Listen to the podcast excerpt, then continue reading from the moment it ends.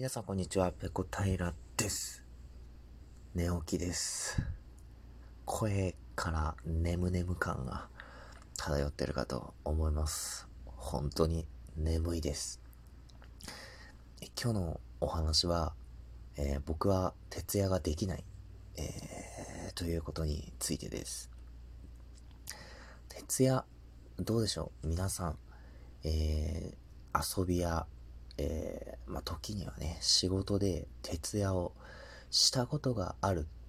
という方多いかと思いますけど、え僕はね、徹夜がね、できないんですよ。若い頃、大学生とか社会人になりたての頃って、週末、金曜日とか土曜日とか、学校が終わったり、仕事が終わって、もう次の日、休みだなんていう開放的な日にはですね、飲み会、1次会、2次会、3次会といって、もう終電、終電も行ってしまって、じゃあ、朝までカラオケ行くかなんていうことでね、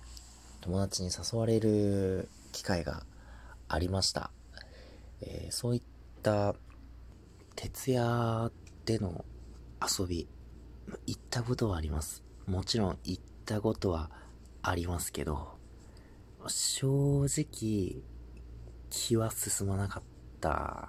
ですね。まあ、2時ぐらいまではテンション高くいられるんですけど、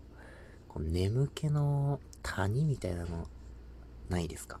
?3 時から4時ぐらいにかけてかな。なんかもうそれまで高かったテンションがスーンって落ちてですね、もう何もする気がないみたいな。まあ普通は一人でいるときは、この眠気の谷が、そうだな2時ぐらいにあるんですけど、まあそういうアドレナリンが出まくってる友達との飲み会はもうちょっと時間が遅くて、3時から4時ぐらいの間で、その眠気の谷が来てたと思うんですよね。で、それをまた超えてしまえば、またテンションが上がるんですけれども、まあ、とにかくその眠気の谷でこう、スーンって落ちてる時が結構辛くてですね、ああ、終電で帰ればよかったって、えめちゃくちゃ後悔するんですよね。で、僕、この徹夜ができないもそうなんそうですし、あとですね、あの、人ん家であんま寝られないんですよ。人の家で飲み会をして、もう終電、え、あの、終わっちゃったから、泊まってきなよなんてなっても、あの、風呂入って歯磨けない状態で寝るのがすごく嫌なんですよ。どんなに酔っ払っていても、えー、どんなに疲れて帰ってきても、きちんと風呂に入って、えー、体を洗って、で、歯磨きをして、えー、体を清めてからですね、全身を清めてからじゃないと寝られないんですよね。なので、あんまり人の家で、こう、着替えとかね、そういう洗面用具を持たないで、飲んで泊まるっていうのは、した経験があまりないんですよ。なんかこう、もやもやもやもやしてて、えー、落ち着いて眠れないんですよね。うん、こういうのもあってですね、えー、徹夜、あ、すいません。ちょっと、あの、つけたり消したりしてる間なんかごちゃごちゃっとなってしまいましたけど、今ちょっとアラームが鳴りました。すいません、すいません。えー、続きですね。えー、まあ、徹夜をしたりだとか、人の家で、えー、洗面用具だとかを持たないで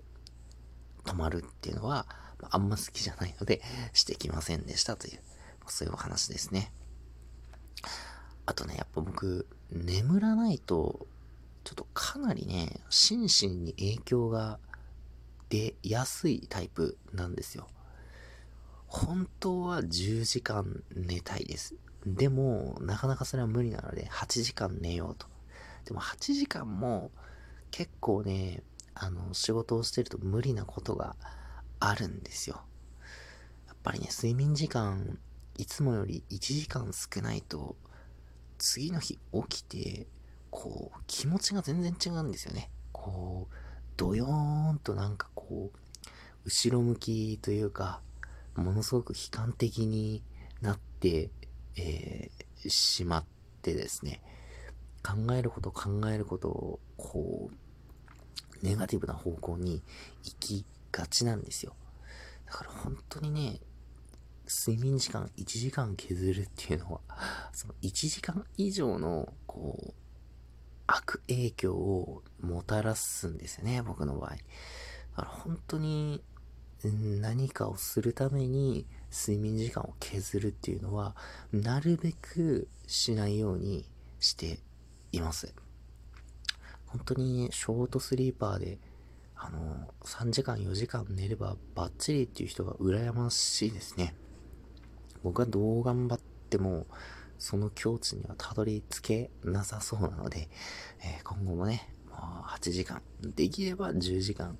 えー、しっかり寝てね、皆様の前に姿を現すときは、えー、心身ともに最高な状態で、えお会いできるようにしていきたいと思っています。皆さんはどうですか？睡眠、え人生においてかなり大部分を占める時間だと思うんですけれども、皆さんの睡眠に関するエピソード、えー、めちゃめちゃ範囲広いですけど、えー、この枕じゃないと眠れないとか、え